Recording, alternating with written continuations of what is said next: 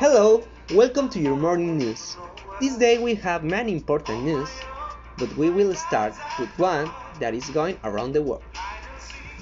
The disobedience of a minor and the ferocity of a big cat, more precisely a jaguar, were the ingredients of an event that almost ended in tragedy in recent days at the León Zoo in the state of Guanajuato, Mexico. This zoo is located on Benito Juárez Boulevard on the corner of Tamaulipas Street next to the soccer stadium. The events were captured on video when a child was seriously attacked by the animal, forcing the intervention of some officials and visitors to the place who fortunately managed to rescue the infant from the clutches of the ferocious species.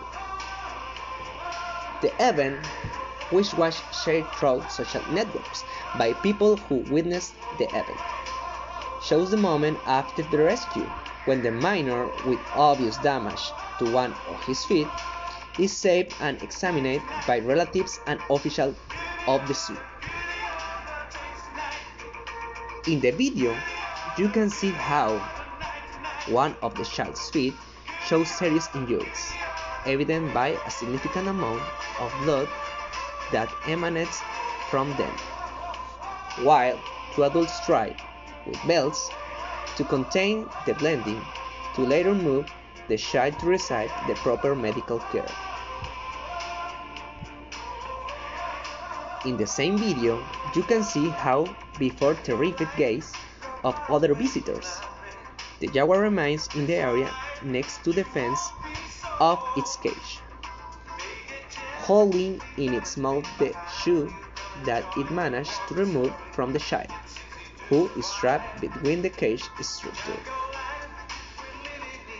The images spread through social networks and taken up by the media in that country. Some characteristics of the cage in which the jaguar remain can be seen.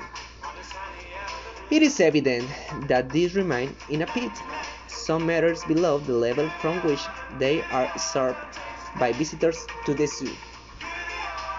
According to the report of the health authorities disseminated through the local media. After the attack, the 14-year-old boy was treated by a member of the Red Cross paramedics who stated that the injuries received they correspond only the slight laceration on his left foot.